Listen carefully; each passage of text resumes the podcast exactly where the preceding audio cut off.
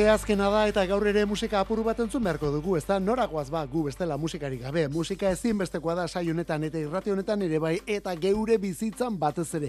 Eta zer esanik ez azaroaren hogeita bian. Santa Cecilia eguna jaun Andreok. Gaur musikarien eguna da, gaur musikaren eguna da, beraz gaur batez ere kantu kontari saioa orain hasi eta laura karte. Bueno, guk Santa Cecilia urte guztian ospatzen dugu, eh? Musikarekin eta taupade elektronikonekin ez hori bakarrik musikeroekin ere bai. Laura kartekoa gaur ere horretan emango digulako. Eta gero zure mezeu eritzi eta proposamenekin ere bai. Eta horretarako gure WhatsAppa betiko zenbakian gainera. 6 sortzi sortzi 666000 6 sortzi sortzi 666000 Non dira Euskal Herriko musikeroak hause da kantu kontari. Gaur Gernikatik abiatu, gero Gernikan bukatzeko non izan zara zeme berdena. Non izan zara gazte kutxuna.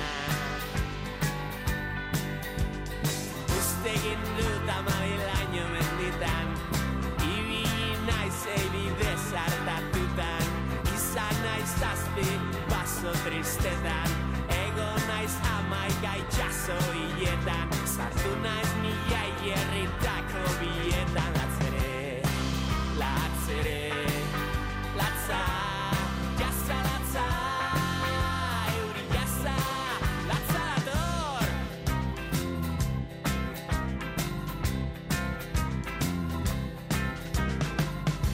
ikusi duzu Zeme berbena Zer ikusi duzu Gazte kutxuna Txo arteko Aur jaio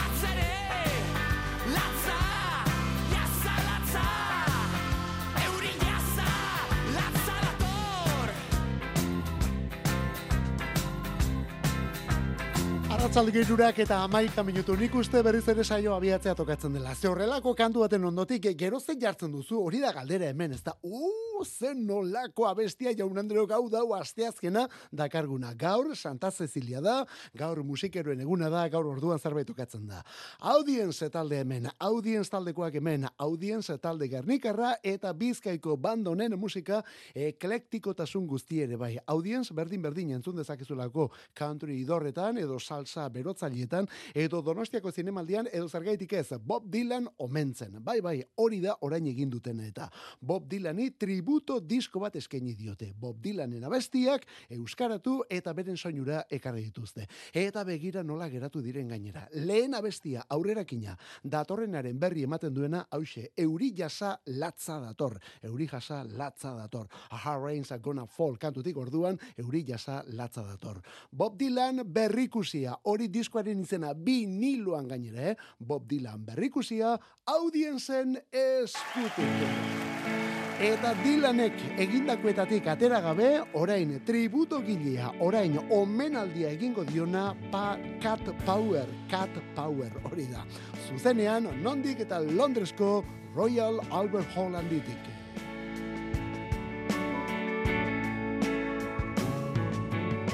Down the street the dogs are barking And the day is getting dark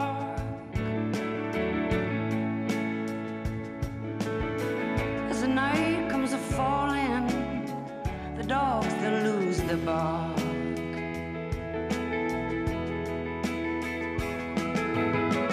And the silent night will shudder From the sounds inside my mind.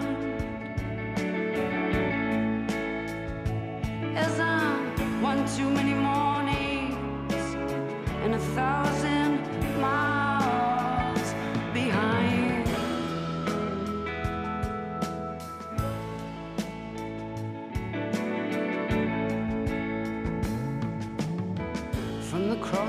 crossroads of my doorstep, my eyes begin to fade. And I turn my head back to the room where my love and I have laid.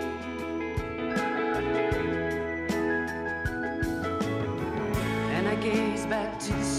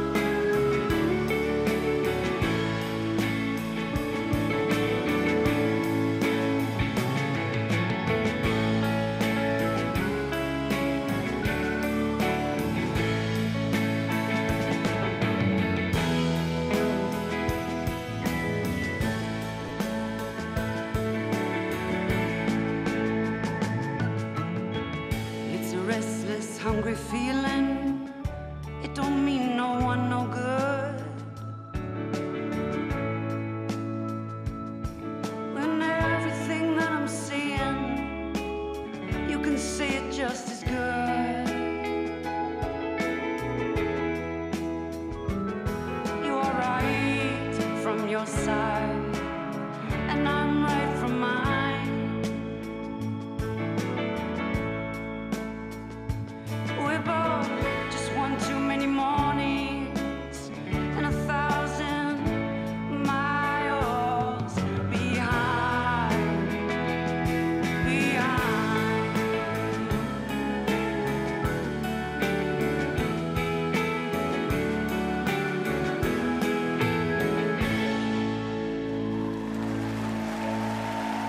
Dylan, mila deratzirun eta irurogeita zeian Londresko Royal Albert Hallen aritu zen, baina gero diskoan erakutsi zen zuzenekoa etzen izenburuak hori baldimazion ere angertatu. Bira berean Manchester irian emandako kontzertua jasozelako disko hartan. Hankasartze bat zegoen disko horren izenburuan, eh? Hala ere, The Royal Albert Hall izena ezagutzen da grabazio hori. Ba begira, joan den urtean, joan den urtean, 2008 biko azaroaren bostean, Cat Power Ipar Amerikako emakume hau, hau bai. Cat Power Royal Albert Horren aritu da eta Dylanen kontzertu hartako eta disko hartako abesti berak eta orden berean jotzen gainera. Orain guzti hori diskoan datorkigu eta zenolako lan bikoitzean gainera. Benetan mundial, eh?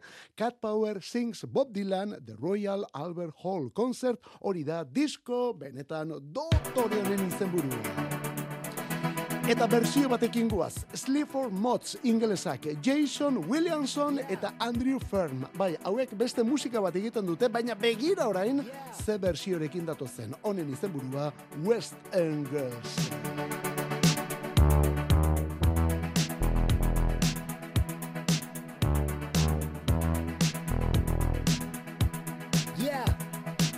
Sometimes you're better off dead. There's a gun in your hand. He's pointing at your head. You think you're mad. Too unstable. Kicking in chairs and knocking down tables in a restaurant in a West End town. Call the police. There's a madman around. Running down underground to a dive bar in a West End town. In a West End town. A dead end world. The East End boys. West End girls. In a West End town. A dead end world. The East End boys, West End girls,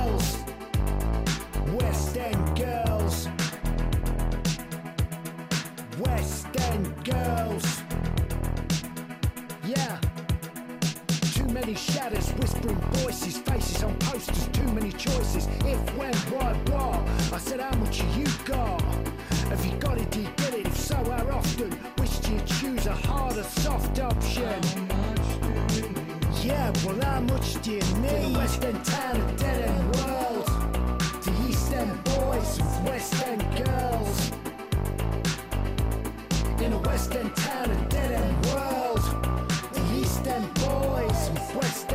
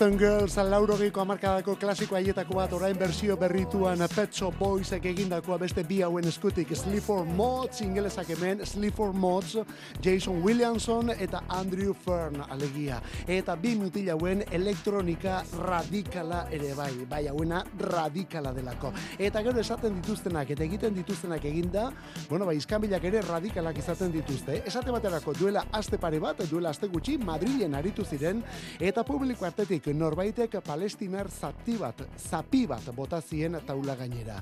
Eta Jason Williamsonek, bera hau beroa izan arren, kasunetan uko egin zion gazan gertatzen ari den horri salatzea edo horren inguruan salaketa e, aipamenik egiteari, ezta? Horrekin iskan bila. Bueno, begira, antzeko zerbait gertatu da aste honetan bertan, Marki Ramonekin Italian. Gero, barkamen eskatu behar izan dute bai batak eta baita besteak ere. Orain ordea, Sleaford Mods ingelesak Pet Shop Boysen lehen abesti eta lehen arrakasta hau moldatuz West End Girls kantuarekin. Eta diskonen xoxak, kantuen xoxak, shelterrentzat izango dira. Shelter ONG-arentzat, hau da, etxerik gabekoei laguntzeko. Beraz, bikote bat, Sleaford Mods eta kasunetan beste bikote baten kantua moldatzen. West End Girls. floats above my bed at night. My own, a private moon. Just because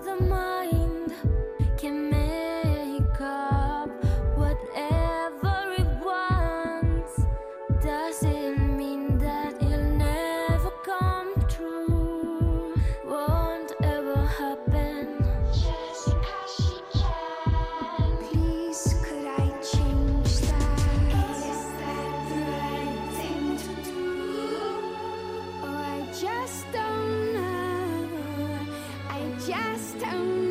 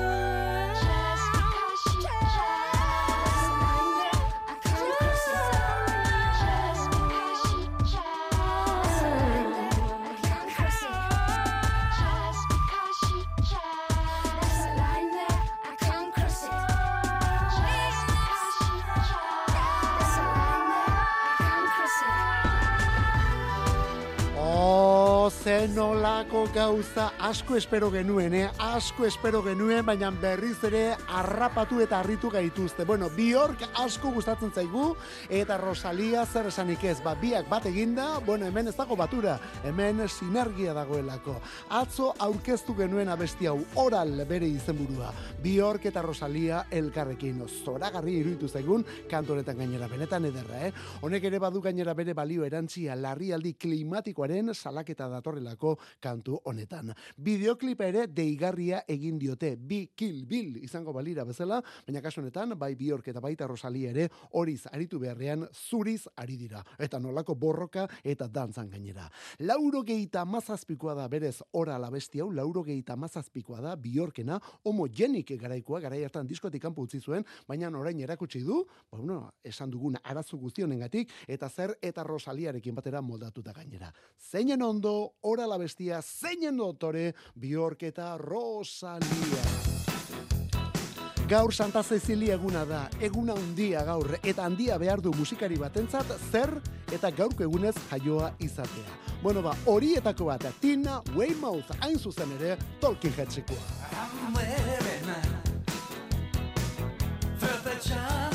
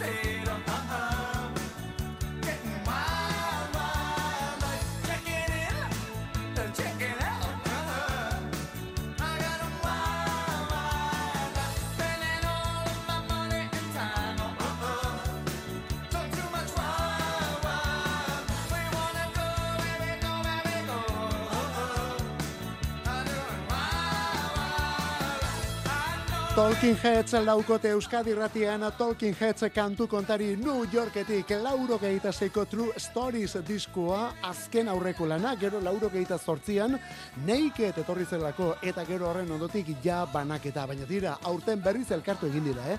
Aurten berriz ere elkartu dira Stop Making Sense kontzartu pelikula eta diskoaren urteurrena eta berredizioa dela eta. Bueno, Wild Wild Life kantu hemen, Wild Wild Life. Zer nolako abestia. Talking Heads, batez ere David Byrne jaunaren egitasmoa izan zen, David Byrne jaunarena, baina Jerry Harrison, eta zergaitik ez, Chris Franz eta Tina Weymouth, senarre mazteak ere, ezinbestekoak izan ziren. Bueno, batez ere, Tina Weymouth, Tina Weymouth, zen olako bajista eta zen olako emakumea. Gaur bertan, irurogeita amairu bete dituena. Eta bere egun berekoa, bere egun berekoa da Steven Van Sant, Springsteenen eskuineko besoa.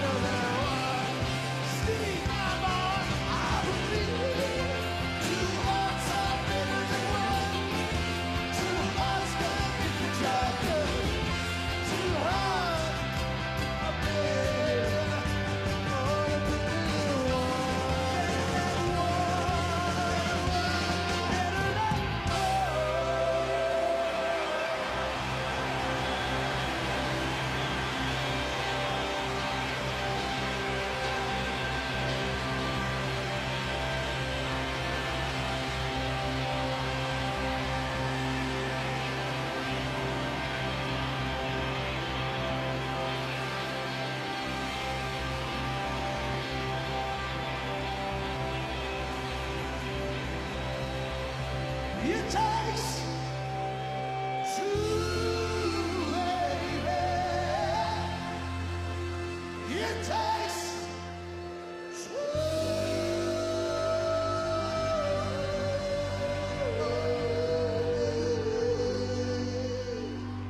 Bruce Springsteen eta bere eskuineko besoa Steven Van Sant biak elkarrekin hemen kantuan, eh? Springsteen eta E Street Band zuzenean 2000 garren urtean New Yorken Madison Square Garden aretoan gainera amar bat egunez aritu ziren bertan zuzenean, eh? Amar bat egunez. Eta azken bi egunetatik, gero 2000 eta batean zuzeneko potolo bat eman zuten argitera.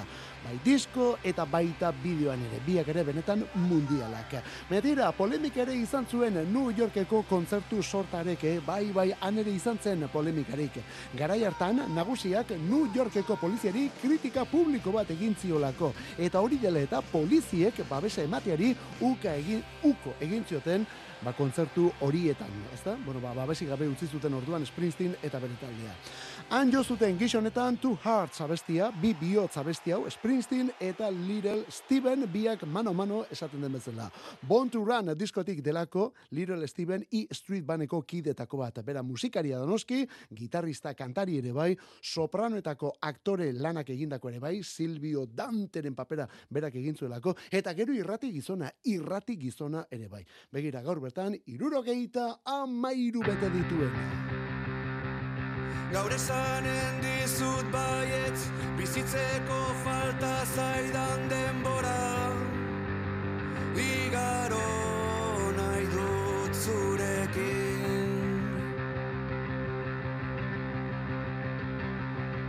Ta gaur esadazu baietz Ilusioz jantzita ditut grinak. Amets guztiak zurekin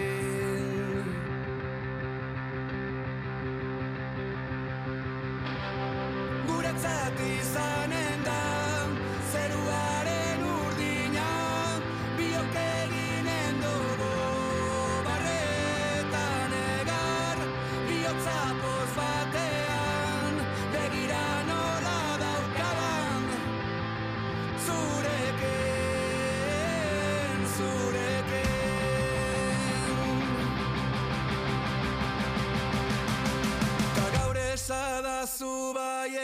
Ardo beltz apur batekin maitia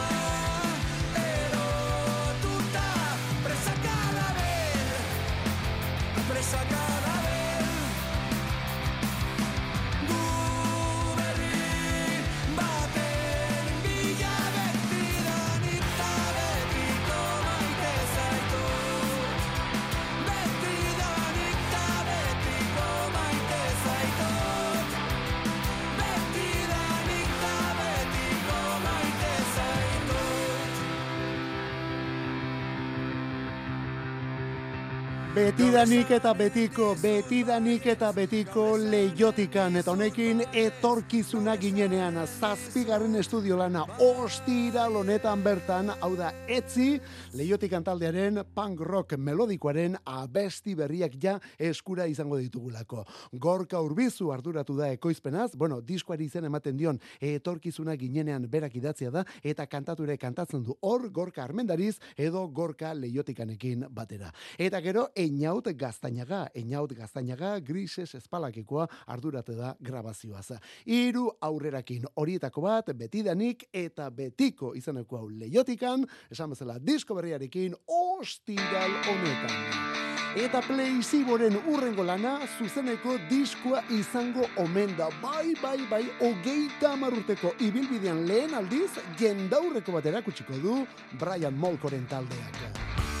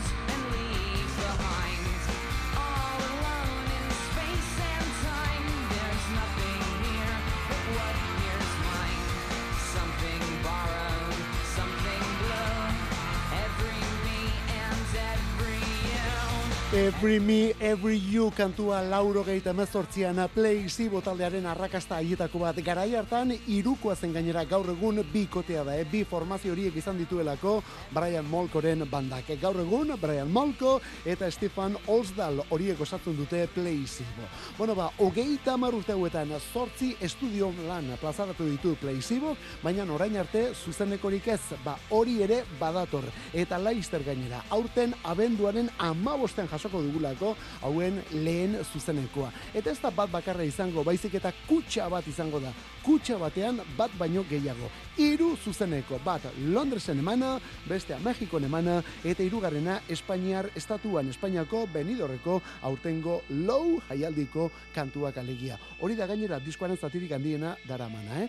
Beraz, honela playzibo zuzenean momentuz ez dago aurrerakin abestirik, baina tira aurrekari modura, ja bideo batera erakutsi dute guztia iragarriz. Playzibo, hemendik aurrera baita zuzenean ere. Eta urrengo honekin, bueno, urrengo honekin onartzen dugu agian ez zaizu lehen entzunaldian sartuko, baina nala ere, mm, zeinen ona den, eta azkenean harrapatu egiten zaitu gainera. Bleachersen berria da, Jack Antonoff eta bereak alma mater abestientan. Chasing night, smoking me out of sight. While summer's getting hotter, through a t-shirt down the pipe, screaming fuck Balenciaga, right past the wall, on heart attack and vine as she alligator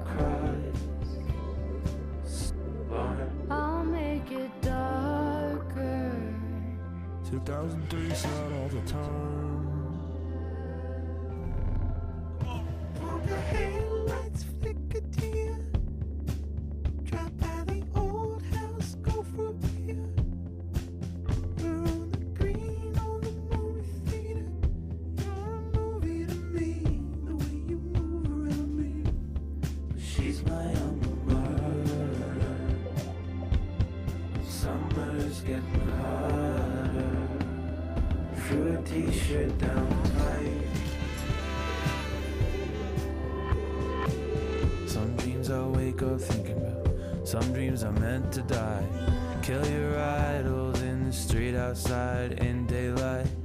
If we walk, we'll get high tonight. Shoulder to the wheel tonight. Joke about blowing town tonight until we drive past my alma mater.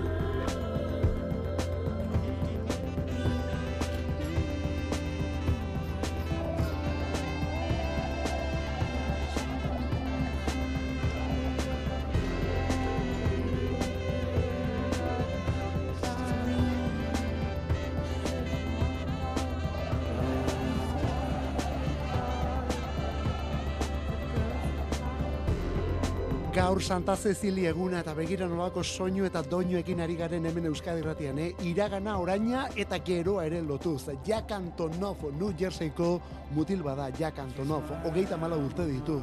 Musika munduan bere ekoizpenek egin dute ospetsu Troy Sivan, Carly Rae Jepsen, The 1975, Lana Del Rey, Taylor Swift, eta horrelako handienekin aritu izan delako eta aritzen delako Jack Antonoff.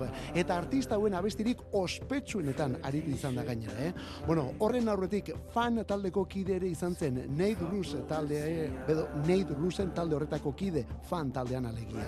Baina tira, azken aldi honetan bere musika Bleachers izeneko egitasmo bat medio aurkezten du. Bleachers izeneko egitasmo bat medio. 2000 eta maloitik. Laugarren estudio lana prestatu omen dute, Leicester dator, Bleachers izeneko izango da diskori, Bleachers disko ere, eta hausia da aurrerakina. Izenburua Alma Mater.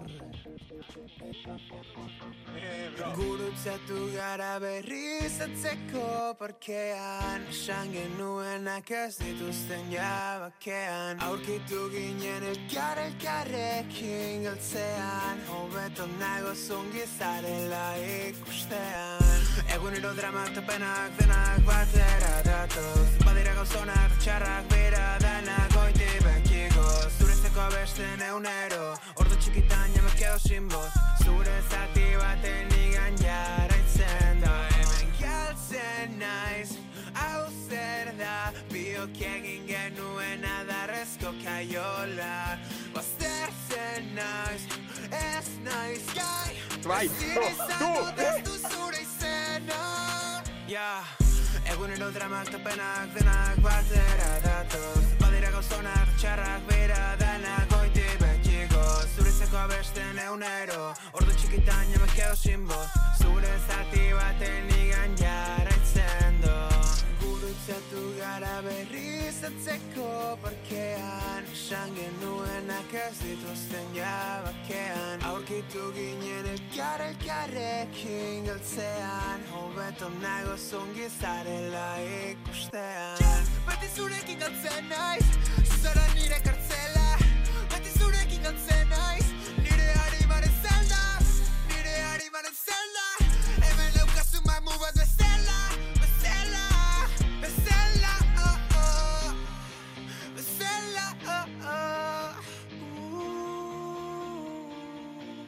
Rigel Nafarra Euskadi ratian goiztuetako mutila kantu kontarin. Elektronika mundukoa da gainera Rigel, baina tira abesti honetan gitarra elektrikoak eta ekoizpen rokeroago ere erakutsi dutu. Eta horretaz, ekoizpenaz txuso errenteriarra arduratu da. Abestiaren ekoizlea txuso orduan.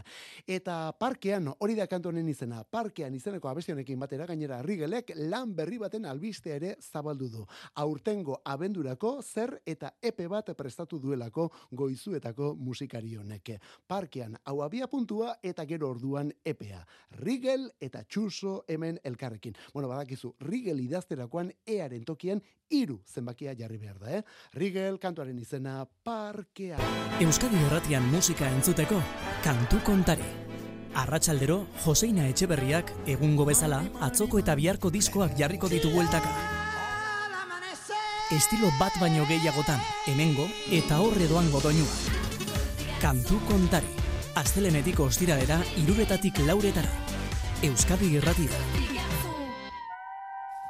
Eta gaur bukatzeko lehen bizi albiste bat eta gero efemeride pare bat ere bai. Hasi gaitezen berriarekin orduan. Atzo jakinda, baina eren egun zendu omen da Mars Williams jauna. Mars Williams, saxo jotzailea izan da bera, eta jende askorekin aritutakoa, baina batez ere The Psychedelic First talde honetan bere bere jarduna erakutsitako, ezta? The Psychedelic First taldean. Minbiziak eraman du Mars Williams, irurogeita sortzi urte zituen.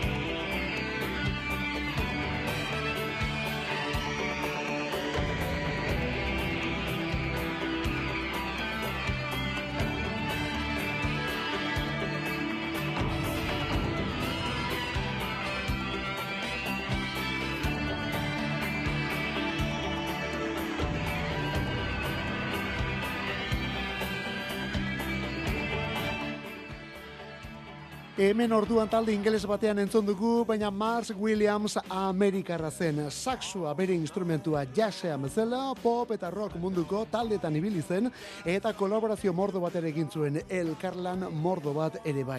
Baina bere sax hori, bere ekarri musikal hori, talde batekin lotu behar baldin bada, hori inongo zalantzari gabe, The Psychedelic First izeneko bandau da. Butler anaiekin alegia. Butler anaiek gidatu izan dutelako The Psychedelic First taldea. Hau banda ingelesa da eta talde honen rock alternatibo, new wave eta rock garratz guztian tarteko izan genuen Mars Williams jauna. Astelenean zendu zen, irurogeita zortzi urte zituen, minbiziak eraman du eta mendik berari gaur onelako despedida orduan. Eta lehenago esan duguna, bukatu horretik efemeride pare bat ere bai, eta efemeride benetan ez berdinak gainera. Esate baterako, Beatlesen bigarren diskuak With the Beatles lanak irurogei urte gaur. Eta berrogeita mabost album zuriak. Gaurko egun ezen duzen Inexes taldeko Michael Hutchins kantari eta liderra, laurogeita mazazpian, oraindik ez da gehiagi argitu eriotz hori. Gaurkoa da Pearl Jamen Vitalogy lana, laurogeita malaukoa, eta gaurko egunez 2000 eta hogeita bian, joan den urtean, beraz urte bete, Pablo Milanesek hau ez duela besten.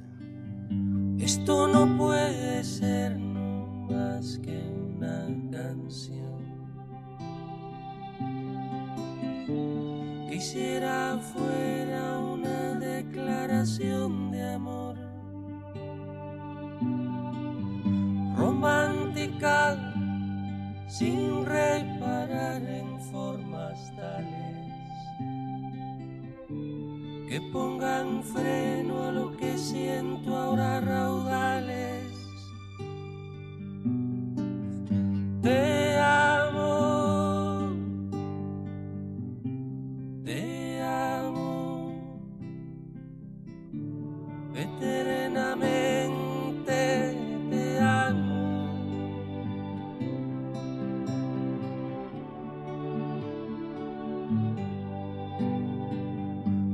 Me faltaras, no voy a morirme. Si de morir quiero que sea contigo. Mi soledad se siente acompañada. Por eso a veces sé que necesito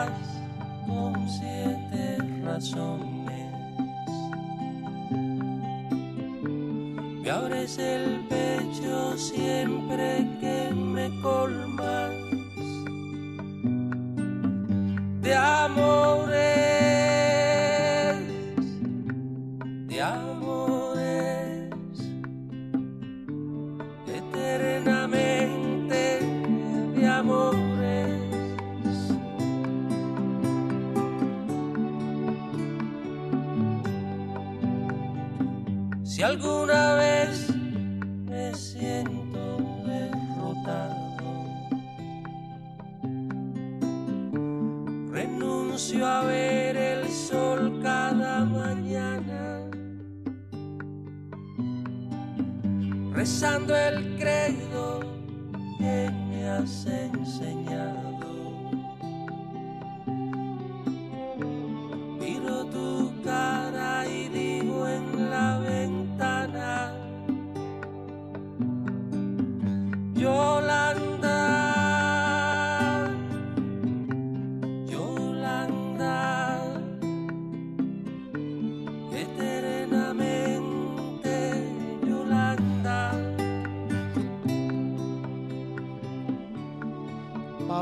Milanes kubatarra 2008 biko azaroaren hogeita bian joan zen orduan, eh? eta berarekin eraman zuen kubako troba berriaren zati handi bat.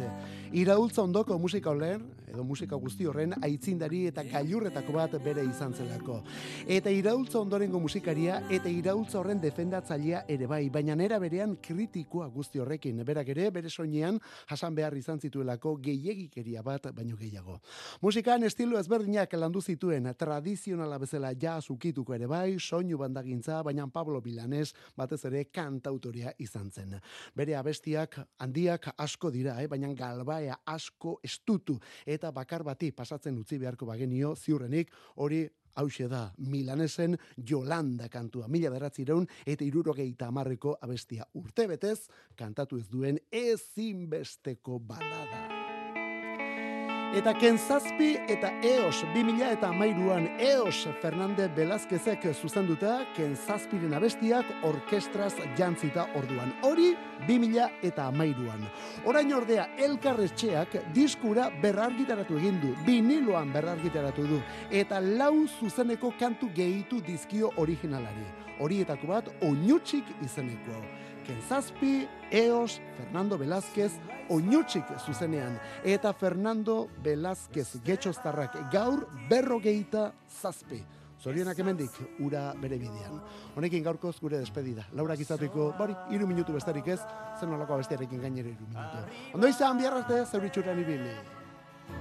Arribati Xuxurlatu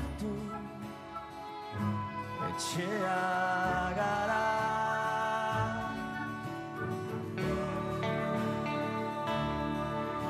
Ez da ezer berdina izango